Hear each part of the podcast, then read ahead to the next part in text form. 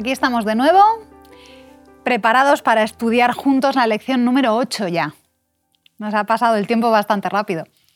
¿Os Así parece es. si oramos y le pedimos a Dios que nos acompañe? Priscila, ¿quieres orar tú por nosotros? Querido Padre, estás en los cielos. Muchas gracias, Señor, porque otra semana más podemos estar aquí estudiando más acerca de tu palabra.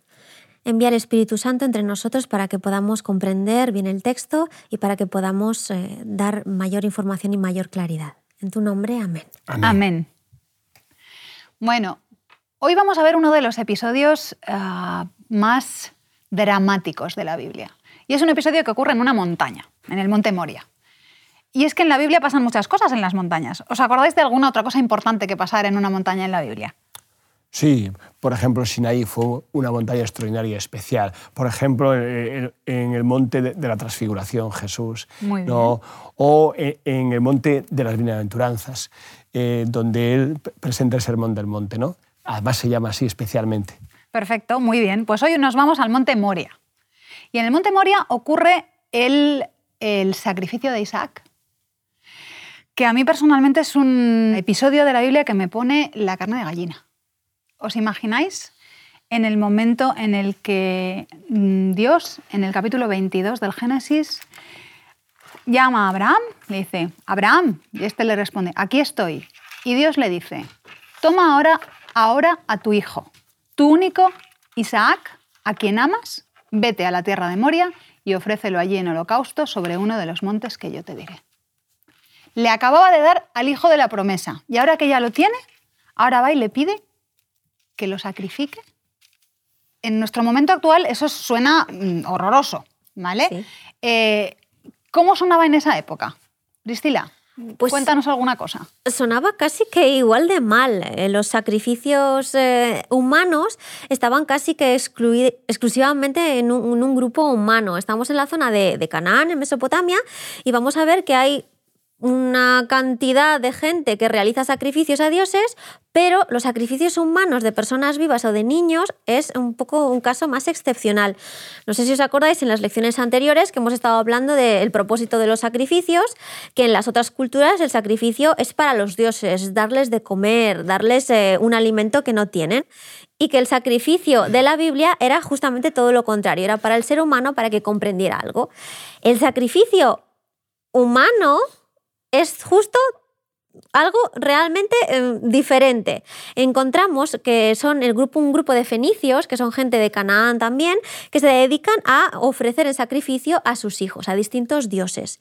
Y los vemos por tres posibles razones. La primera sería pues, para escuchar a una deidad, para que esa deidad te escuchase, tú le ofreces a tu hijo. Como agradecimiento por un voto, es decir, te agradezco porque me has dado esto, así que te ofrezco a cambio a mi hijo. O para, eh, en una crisis, eh, yo le ofrezco mi hijo a esta deidad y por lo tanto voy a conseguir algo a cambio.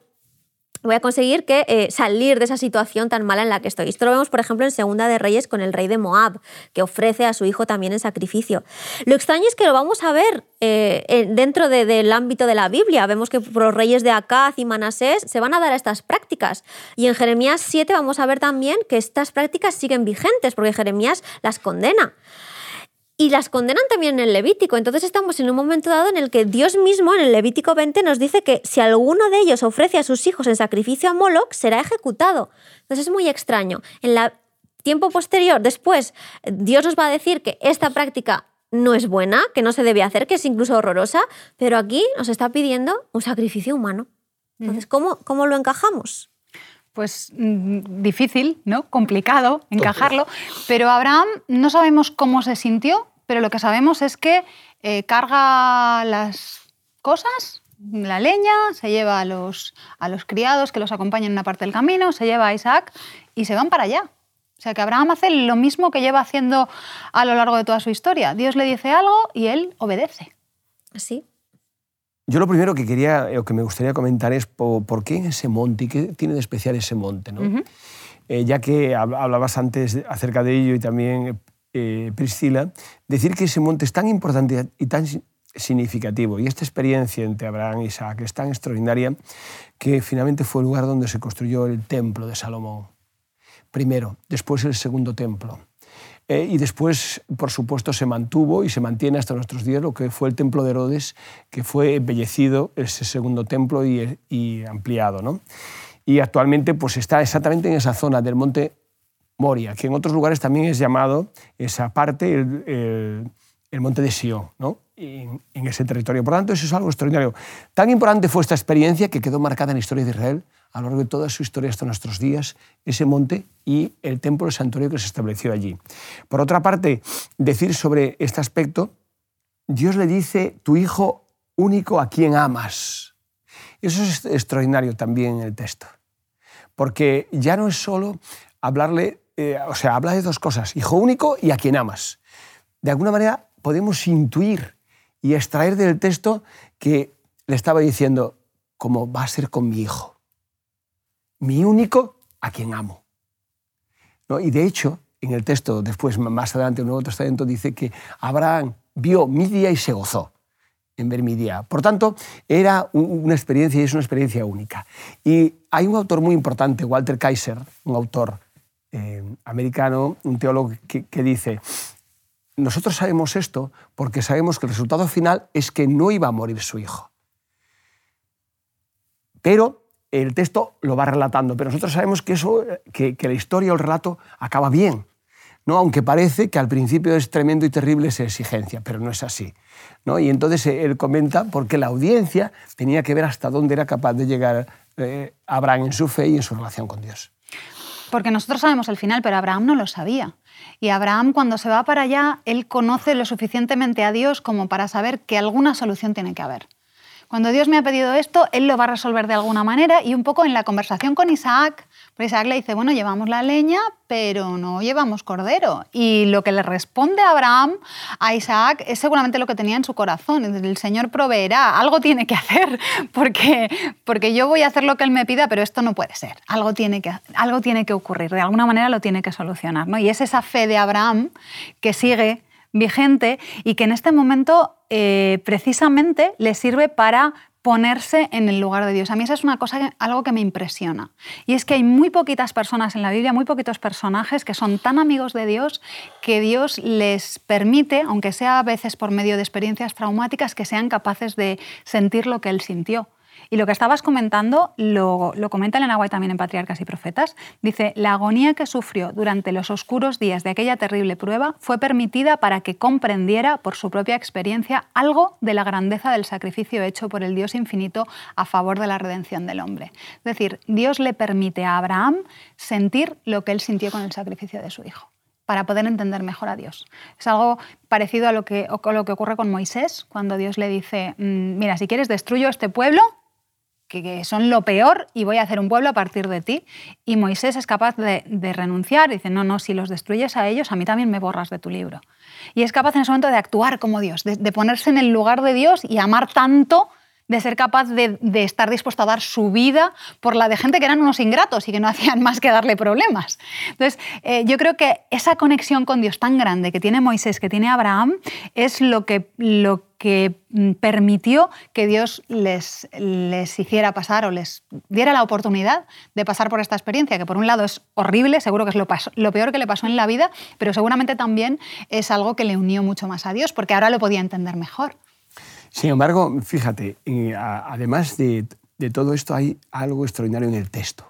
Y es que habla de que Abraham fue más allá de lo que pudo ser su dolor, su sufrimiento y su, preocupación. Porque antes de subir solo con Isaac dijo a los sirvientes que habían venido con él, vamos y volveremos. Y y es curioso porque esto lo completa en Hebreos 11 y 19, que dice, de alguna eh, manera esperaba que Dios volviese a la vida o resucitase a su Hijo que lo volviese de la muerte. Por tanto... y no había habido ninguna resurrección en la Biblia hasta ese momento. es, una fe totalmente en algo completamente desconocido que no había pasado todavía. Absolutamente. Pero también habla de lo extraordinario de Abraham, hasta dónde había llegado también su confianza en Dios. Pero no solo Abraham, sino Isaac, porque hay que ver también la parte de Isaac en el otro lado, ¿no? En el otro lado, cómo Isaac Sí, porque acepta. Isaac no es un niño pequeño. Por supuesto. Mm, Es un adulto ya que podía haber dicho, no, perdona, Así. pero yo me voy. Y sin embargo se deja atar, se deja poner ahí encima, Sí. se deja atar. Bueno, pues como su padre eh, confiaba en Dios, él también confiaba en Dios y que sea lo que tenga que ser. Absolutamente. Pero habla de, del grado de fe que había llegado a alcanzar hasta tal punto que decía, no, no, tú me has prometido este hijo, no, no puede morir. Tú de alguna manera me lo vas a volver. Un poco diferente a lo de Adán y Eva, si me permites esa comparación. Porque Adán podría haber pensado, bueno, Señor, sí, Eva no está conmigo, pero tú puedes darme otra mujer. Y sin, embargo, y sin embargo no fue así. Él sí, él dice, bueno, de alguna manera será Isaac o será resucitando, volviendo a la vida, o de otra manera, pero tú vas a darme y mantener la promesa. Y la fe de Abraham, la fe de Isaac se ve recompensada porque realmente Dios da una solución. Y da una solución que además es el- el- la primera mención en la Biblia de una sustitución. Exacto. De, en ese sacrificio, en lugar de quien tenía que estar, que era Isaac, va a estar ese carnero que aparece allí atado, por, eh, enredado, con los cuernos. Y es la primera vez que aparece este concepto en la Biblia. No sé si nos quieres comentar un poquito más. Sí, es Roberto. estupendo. Me, me- me alegro mucho que lo hayas dicho porque realmente es así. Es donde aparece de una manera, digamos, exacta y precisa esa sustitución. ¿no? Sustituye un ser humano por un animal, digamos, dando ya base y fundamento a todo lo que van a ser los sacrificios después eh, con animales que van a sustituir al ser humano, al primogénito precisamente, a los primogénitos, ¿no? que, que aparecerán en el santuario israelita. Por tanto, esto es algo extraordinario eh, que, digamos, ese concepto teológico de la sustitución, que es algo eh, importantísimo en la Biblia, ya que aparece de una manera clara. Por eso para los hebreos, para los judíos, el aquedá, que así es como llaman esta experiencia de Abraham y Isaac, ¿no? la atadura, es algo único en su, en su consideración bíblica y teológica, ¿no? porque además también es esa idea de la sustitución y la base de su sistema ritual de sacrificios. Y no solamente para los judíos, sino para los cristianos. Eh, este episodio tiene, tiene también muchísima, muchísimo significado y es algo que, que va a marcar y que precisamente va- van, a, van a relacionar ese- esa sustitución, ese carnero que luego va a ser la representación de Jesús. Todo eso me parece que se une y llega a ser muy importante para los cristianos también, ¿verdad, Priscila? Sí, en la época en la que el cristianismo aún es ilegal en Roma y en todo el Imperio Romano, eh, los cristianos deciden que tienen que representar de alguna manera esta esperanza que tienen en un Salvador y en un Mesías. Representar a Jesús muerto en la cruz es de lo más eh, vulgar y horroroso para ellos, porque la muerte en una cruz es una muerte horrorosa. Vamos a ver algunas representaciones de alguna crucifixión, pero en un entorno de burla. Es decir, hay una persona, hay un cristiano entre nosotros que sigue a eh, este Dios crucificado. Pero eh, los cristianos que realmente son creyentes y que quieren plasmar esta esperanza de un futuro mejor, lo van a hacer a través del sacrificio de Abraham y de Isaac, el sacrificio que, que- que se planteaba, pero que al final no se lleva a cabo. Entonces, es- la vamos a ver en numerosos lugares, incluso en sinagogas que no teníamos esta, que se tiene esta idea de que los judíos no representan imágenes, pues va a aparecer, por ejemplo, en la de Dura Europos, y eh, plasma esta idea de que hay una fe, hay una esperanza en el futuro, hay un redentor. Qué bonito. Así que, ese, que cumplió su objetivo. El Claro. tema del sacrificio de Isaac, que no se llegó a cumplir, cumplió el objetivo de que Abraham comprendiera eh, un poco los sentimientos de Dios y además prefiguró lo que sería el sacrificio de Jesús en el futuro. Así es. La historia termina bien eh, y avanzamos un poquito más y nos encontramos con un momento triste en la familia porque Sara muere. Mm, Sara muere, Isaac está triste por la muerte de su madre, Abraham está preocupado porque para que realmente continúe la descendencia, Isaac se tiene que casar y es un señor ya, eh, pues eso, llega mm, casi a los 40 años. Entonces tiene que buscarle una esposa y se pone Abraham eh, en busca de una esposa para Isaac que ese es el segundo tema importante que tenemos que comentar de nuestra lección de hoy. Eh, ¿Qué os parece en que Abraham tenga tanto interés en buscar la esposa adecuada para Isaac que hace venir a Eliezer, le, hace jurar, lo envía a buscar la esposa? Es decir, parece que, que esto es muy importante. Esto es un tema al que Abraham le dedica mucho esfuerzo. Una, una parte importante de tener la primogenitura, de ser el primer hijo, era que los, estas personas, que los primogénitos, no podían casarse con una cananea. Eso era un elemento muy importante. Entonces Abraham, em, para evitar este posible hecho, decide ponerse manos a la obra y decir, aquí tengo que buscarle a mi hijo una esposa aceptable para que pueda continuar el pacto y que podamos tener alrededor entre nosotros. ¿Mm? Qué bonito. Y además eh, es interesante porque cuando eh, realiza eso, eh, se ve la educación que tenía también el clan de Abraham y sus siervos, en este caso Eliezer, porque él ora, él le pide a Dios y le pide cosas muy concretas para que aparezca eh, esa mujer y aparezca la mujer adecuada y dice si hace esto, hace el otro, si es rápida, si le da de beber rápido a, los animales, eh, si se mueve, si tiene disponibilidad eh, y disposición para ayudar. Es decir, es extraordinario también porque eso habla de lo que habíamos hablado en otras lecciones anteriores de que mandará a su casa después de sí a Abraham ¿no? y también a sus siervos para que hicieran esa labor. Por tanto, eh, vamos a hablar después seguramente que de, de la banda, de la familia y de, y de la propia eh, Rebeca, porque es extraordinario en cuanto a esto lo que ella también decide o, si decide o no sobre el tema. Eh, pero en este momento esos pasos ya son magníficos a la hora de mostrarnos realmente el camino que sigue su propio mayordomo y cómo todos eh, en esos pasos buscan a Dios para responder. Sí, eh, sobre ese tema me parece, me parece mm, curioso de que Eliezer le pida a, a, Dios, al Dios de su amo Abraham, porque además se dirige así a Dios, es curioso, ves, el Dios de mi amo Abraham, le pide una prueba. A mí esto de las oraciones prueba siempre es un tema que, que no acabo de tener muy claro personalmente y me gustaría que lo comentásemos un poquito entre todos. Además, le pide algo muy específico eh, y la oración se cumple palabra por palabra. Él le pide que mm, cuando yo me ponga aquí y le pida agua a la muchacha que venga, la que me dé de beber a mí además me diga a ella, salga de ella, el darle de beber a los camellos y haga el esfuerzo y le dé de beber a todos los camellos, esa es la que tú has buscado para mi, para mi, para mi Señor. Y se cumple. O sea, se cumple palabra por palabra. Llega ahí Rebeca y exactamente lo que le había pedido, Dios se lo da. Eh, no sé qué os parece a vosotros. Mm, si el, este tipo de oraciones prueba que tenemos algún otro personaje en la Biblia que también las hace y también se le cumplen, en el caso de Gedeón. Eh, a mí me parece muy arriesgado. No sé, yo conozco personalmente a personas que han hecho ese tipo de oraciones incluso para buscar a sus esposas o sus maridos y se les han cumplido, pero a mí personalmente no sé, igual es por mi mentalidad más racional o científica, eh, me parece un poco como... Mm, como arriesgado, ¿no? El pedirle a Dios cómo me tienes que contestar. No sé qué pensáis vosotros. No sé, yo también personalmente lo he intentado, pero a mí nunca me ha pasado, nunca... Yo lo pido porque me parecería que sería una relación mucho más sencilla, es decir, si, ¿qué tengo que hacer? ¿Esto, esto o esto? Pues si ocurre esto, hago lo otro. Me parece una solución muy sencilla, pero en mi vida personal a mí no me ha funcionado. Y yo creo que Dios se relaciona con nosotros de distintas maneras. Entonces, por ejemplo, mm, parece ser que me ha tocado que el Señor a lo largo de mi vida, mm, creo yo que me da las capacidades para saber discernir lo que me toca elegir, que me parece que es la opción más complicada, que me gustaría más tener la otra, la otra opción a mano, pero cada uno tiene lo que, lo que necesita. Bueno, pues yo en ese aspecto tengo que decir que eh, mi experiencia ha ido más en esta dirección. En la dirección de Eliezer. En la de Eliezer. Exactamente. Bueno. En la de Eliezer y Abraham, ¿no? Encontraste así a tu esposa. Sí, pero no solo, no solo, no solo así. Vamos a poner eh, toda la carne en el asador y comentarlo.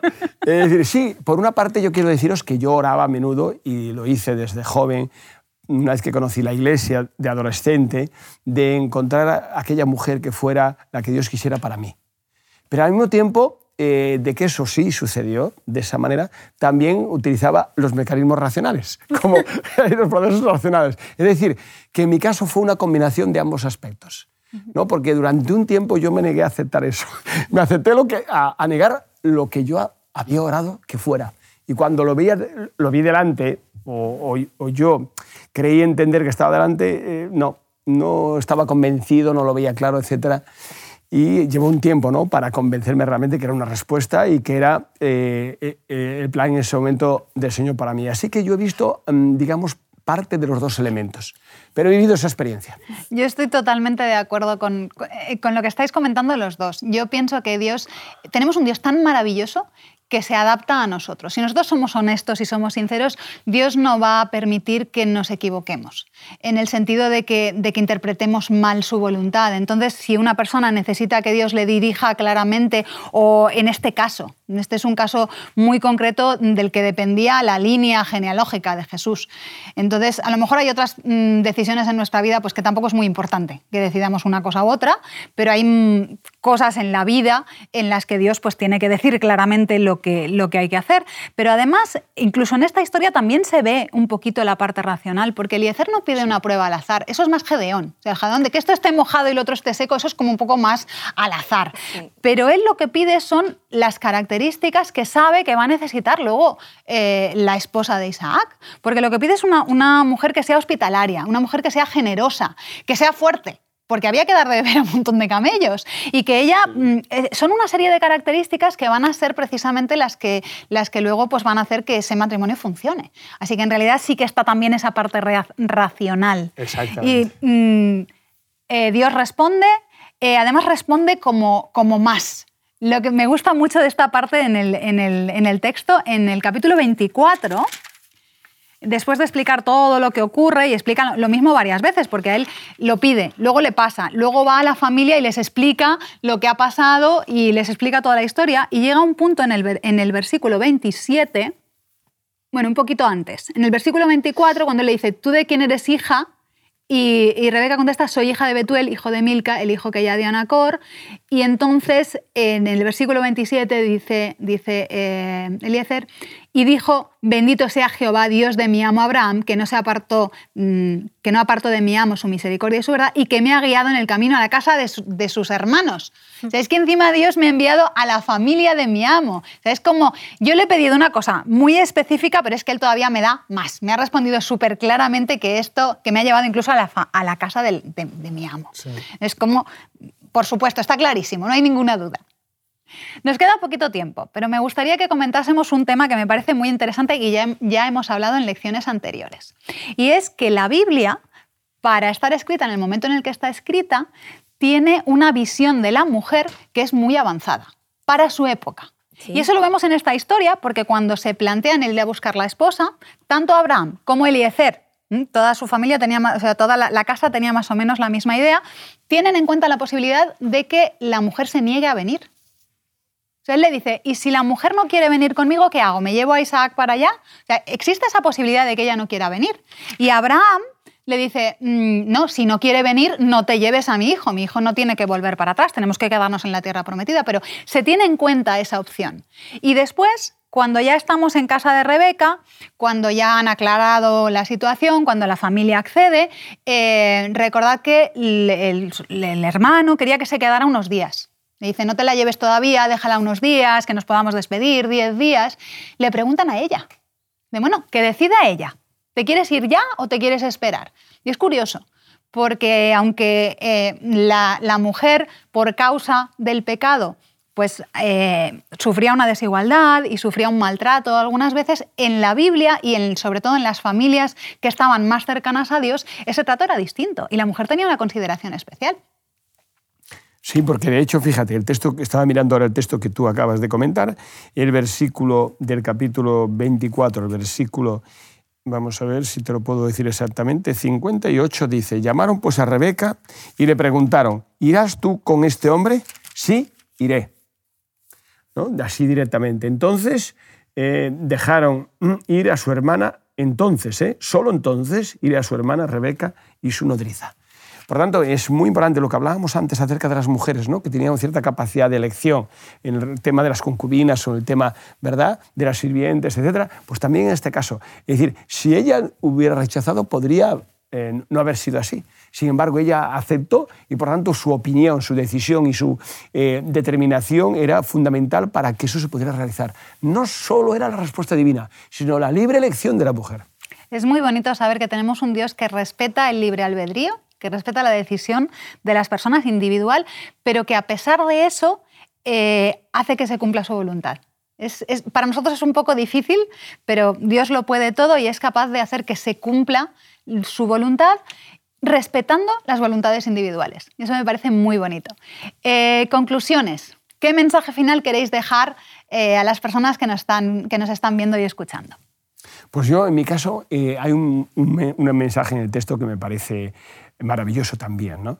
Una vez que hemos hablado de la mujer, también me gustaría hablar de Isaac, porque Isaac viene de un lugar que se llama el Pozo del Viviente que me ve, donde estuvo Agar y donde vemos en, otras partes de la lección o de, alguna lección anterior, eh, también aspectos relacionados con la mujer. Pero él viene de ese pozo. Es muy interesante porque el pensamiento hebreo se basaba en esa idea de que Dios lo veía todo.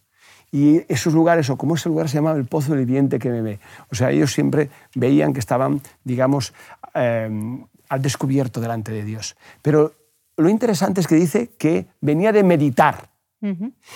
Y entonces la vio a Rebeca, ¿verdad? Es como si hubiera estado durante ese tiempo, mientras eh, venía o no esa mujer o esa chica que él esperaba, orando, pidiéndole respuesta a Dios. Y de pronto la ve y ve que seguramente era respuesta a esa meditación y ese tiempo de oración. Por lo tanto, me parece maravilloso como conclusión a nivel personal que los dos estaban en sintonía, cada uno buscando su respuesta con relación a Dios, ella y él, ¿no? Cada uno en su territorio, cada uno en su terreno y cada uno en las condiciones o características que el texto nos relata. Y eso me parece maravilloso porque habla de cómo eh, en las elecciones humanas, y aunque Dios interviene, son libres y dispuestas para aceptar o no su voluntad. Qué bonito. Mm. Pues a mí yo lo que recalco de esta historia es que eh, cuando, cuando vivimos nuestras vidas tenemos que hacer elecciones todo el rato y al menos a mí me causan mucha ansiedad. Pero el hecho de ver que Dios responde, que siempre está allí, que si tú le pides en oración y humildemente que te ayude a elegir el, buen camino, siempre va a estar ahí para ti. Entonces, si tú de buen corazón y de buena fe pides y buscas su ayuda, el Señor siempre va a estar allí para, para ayudarte a elegir la buena opción. Entonces eso me causa una gran paz. Pues muchísimas gracias por haber compartido este ratito. Creo que hemos aprendido un montón de una historia triste, difícil, que al final tiene un final feliz, y de una historia muy bonita, en la que, bueno, tenemos una historia romántica también con final feliz. La Biblia está llena de historias preciosas y vamos a seguir estudiándolas porque todavía nos quedan un montón en el libro del Génesis. Hasta la próxima semana. Hasta la próxima semana. Te invitamos a tener una experiencia más allá del sábado, convirtiendo tu unidad de acción en una iglesia hogar en donde la Biblia, la oración intercesora, la fraternidad y la testificación sean vuestro estilo de vida. Así, experimentaremos un poder renovador en la iglesia y en el cumplimiento de la misión. Suscríbete a nuestro canal de Home Media para no perderte ninguna escuela sabática viva. Que Dios te bendiga.